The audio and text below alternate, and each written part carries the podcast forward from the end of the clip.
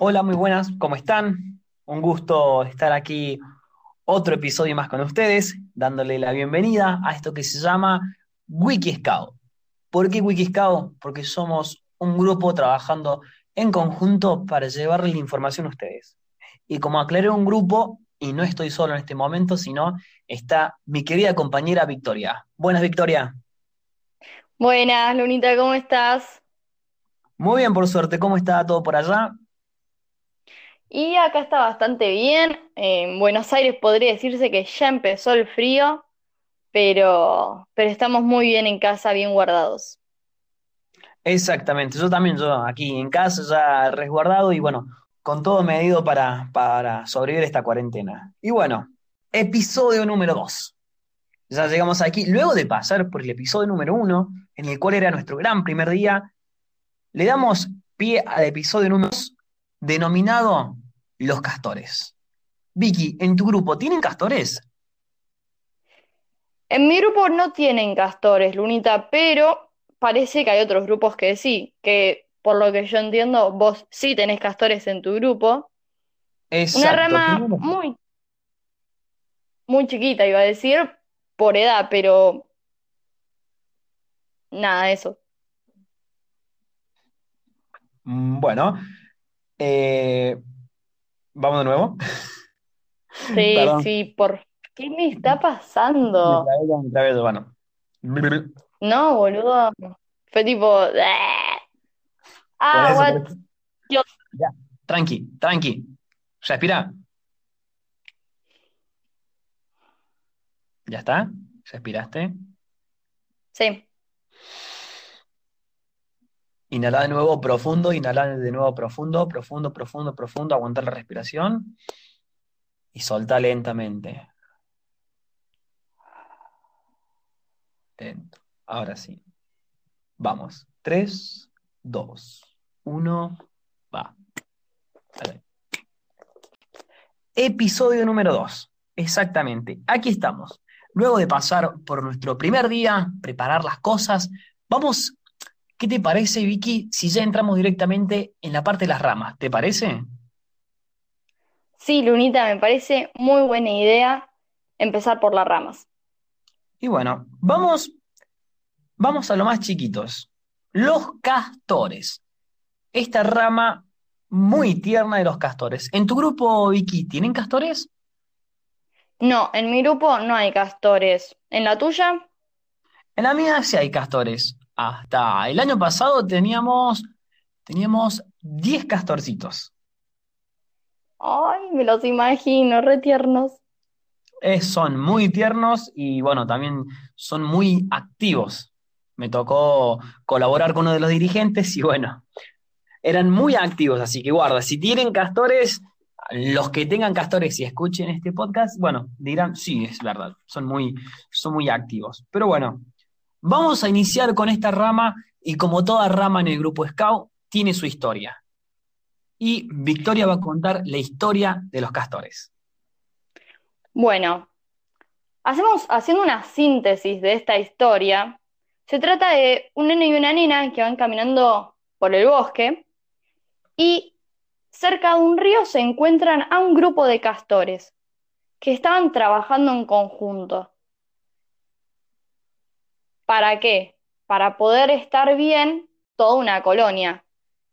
Entonces, esos dos nenes se sorprendieron al ver a estos castores trabajar tan bien y tan alegres y por eso decidieron tener como objetivos en esta rama que ayuden, que se ayuden entre sí, que sean felices haciéndolo y el tema de compartir todos juntos. Esa es como la lógica y la historia que tiene esta rama de los castores.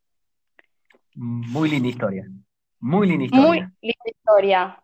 Y también cuando uno ve a los castores y la bandera izándose en el mástil, que supongo que está al lado de la, de la manada, tiene un color Exacto. particular la bandera. Lunita, ¿vos sabías cuál es el color? Sí, todos los sábados siempre veo que la dicen aquí en mi grupo y bueno, el color es anaranjado.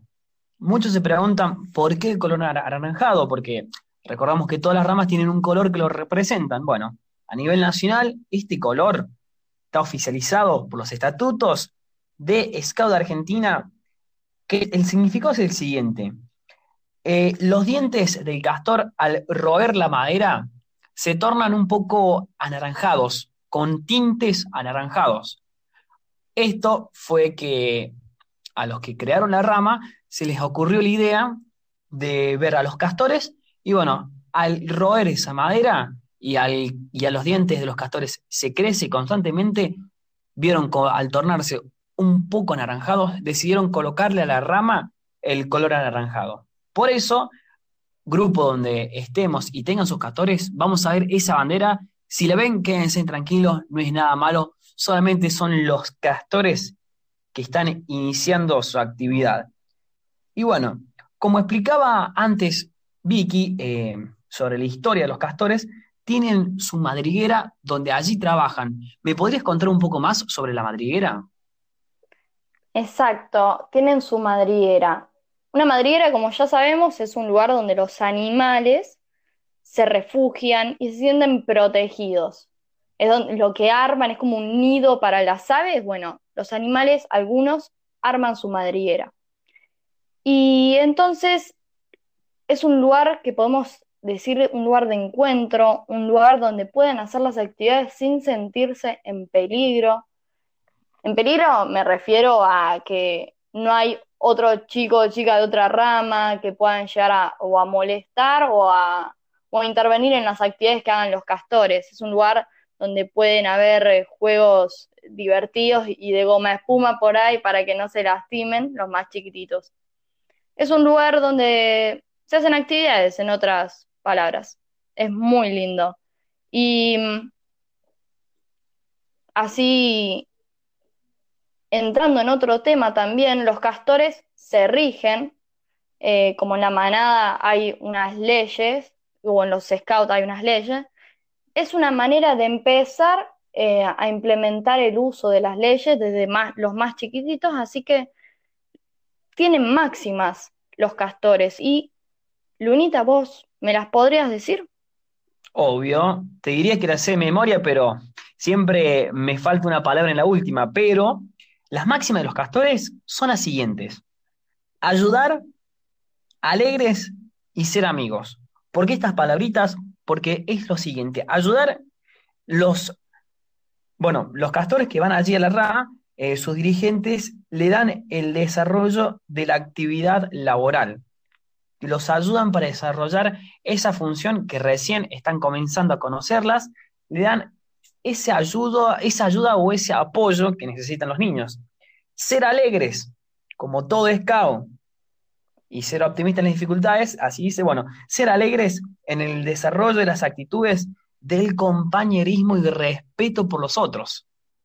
También es algo importante. Y la tercera, ser, ser amigos, esto significa desarrollo y actitudes alegres y optimistas para que los, para que los chicos y chicas, para que los niños y niñas que estén en esta rama ya se sientan confiados y pueda confiar en los demás y pueda conocer a los demás, porque es una etapa donde, donde pasó sus primeros años en su casa con sus padres y ahora salió a conocer el mundo y salió a conocer a más eh, niños y niñas de, de su edad. Y bueno, con todo esto los castores, con su máxima para respetarla, también tienen su lema. También tienen su lema bien fuerte, que es un lema que estaría bueno para aplicarlo en todas las ramas. Más allá que el scout de por sí tiene ese lema bien, bien asegurado, está bueno para aplicarlo en toda la vida más allá de los scouts. Ese lema es el siguiente, la mano de victoria, y es un lema importante, ¿no, Vicky? Es un lema muy importante porque implica un disfrute en común súper desinteresado. El lema es compartir el dirigente grita, los castores quieren y todos los niños y niñas gritan compartir. Em, es una manera de incentivar, ¿sí? Te quiero hacer un, un parate ahí. Eh, en mi grupo, cada vez que se escuche eso, le- el grito de los más chiquitos como que te llena dentro tuyo como decir, wow, qué potencia. Y después te hace gritar más fuerte a vos, obvio. Yo lo viví en, mi, etapa Robert, lo viví y era cada vez que gritaban ellos compartir, vos tenés que decir, no, hay que gritar más fuerte porque esa, esa llama, esa chispa, esa energía que tienen ellos te lo comparten. Continúa, solamente eso era para agregar. Muy lindo detalle, la verdad. A mí, por lo menos en mi grupo, me pasa con la manada, que largan los pulmones, te lo dejan en el centro de la ronda. In- increíbles. Em, bueno, y lo que decía era que es una manera de incentivar, de incentivarlos a un encuentro con el otro, a un encuentro en su casa, en su madriguera, cuando están en scout, en el grupo y con diferentes adultos.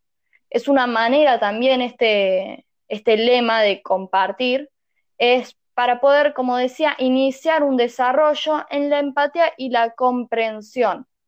Empatía con, el otro justamente y la comprensión también en diferentes actividades y juegos y maneras de aprender. Y es una manera también, y con esto cierro, de minimizar la soledad del niño o niña, eh, porque es una, es- te, invita, te invita a compartir, ya sea un mate cocido, ya sea un juego, ya sea un respetar las reglas que tenga cada juego. Es, eh, uno se compromete a, a ser una persona sociable y eso es una de las cosas re lindas de ya empezar a practicar eso cuando tenés 5 o 6 años. Yo creo que si empezás con eso, no sé con qué podés terminar, pero seguramente un camino bueno, eh, un camino lindo estás haciendo, seguro.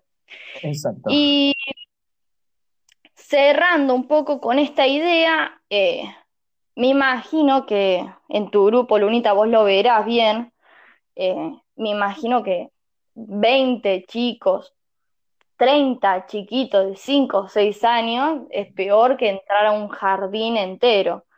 Pero el tema de las cantidades, yo la verdad que no las regulo para nada. Vos no sé si en tu grupo tenés idea de tus dirigentes te han contado. Eh, bueno, en este caso sí, tenemos un par de, un par de niños, pero la cantidad máxima en la rama es de 20 niños y niñas.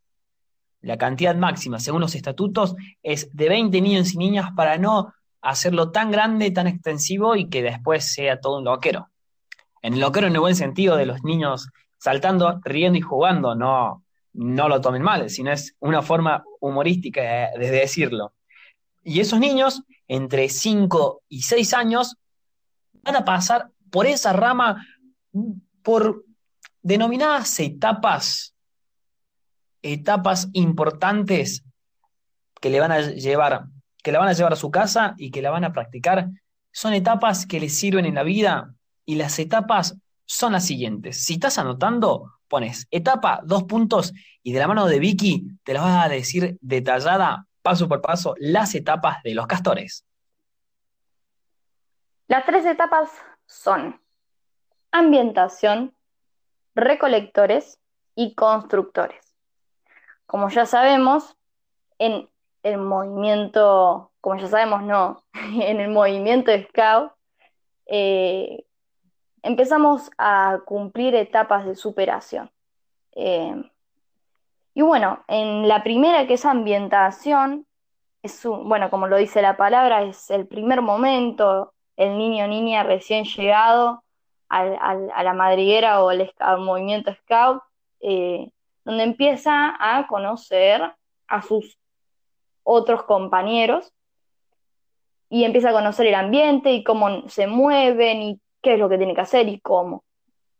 Cuando logra ya estar más naturalizado, sintiéndose más propio de este ambiente, de esta madriguera por ahí, eh, o de esta manada de, de castores, eh, van a la segunda etapa, que son los recolectores que es cuando los recolectores cuando se empiezan a proponer o se empiezan a, a tirar diferentes ideas y objetivos, eh, a, estos, a estos niños se empiezan a proponer. Por ejemplo, te tiro una, ¿Sí? quiero aprender a, girar en, en círculo. Entonces, cuando el niño lo logra, además de ese objetivo, tendría unos cuantos más, me imagino, cuando el niño lo va logrando de a poco, se le da la última etapa, que es la tercera, eh, que son los constructores, como dije antes. Eh, los constructores es cuando cumplen los objetivos, es una manera de superación personal y también una manera de que ya están listos o próximos a pasar a la segunda rama, que sería la manada. Exactamente. síntesis eh, de lo que son las etapas. Y, bueno, eh, para englobar, no sé si vos tenés algo para decir. Algo para decir, para englobar. Bueno, sobre esta rama, y para remarcar eh, ya el punto final, porque no lo queremos hacer, tan extenso. Su, marco simbólico, que es la fantasía de cada niño en proponerse a trabajar en el mundo de fantasías, pero traído a la vida real. Es una rama muy importante, ya que 5 a 6 años están por ingresar a los estudios, al, colegio primario, eh, salen del jardín, y bueno, es algo importante porque, porque los dirigentes en esta rama le implican a cada niño y niña lo siguiente. Lo primero en principal, quitar ese pensamiento egocéntrico. Desde que son chiquitos, el niño quiere algo y el padre le dice que sí. Ya después, en un momento, eh, cuando entran en esta rama, van a conocer a más niños que también pasan por esa situación y van a empezar a ver el punto de vista del otro si ellos quieren hacer jugar con la pelota y los otros niños quieren jugar con alguna otra cosa, también lo pueden hacer, van a empezar a abrir, abrir un poco más su mente y ver y confiar en los demás niños. También le propone su creatividad y también refuerza ser sociables.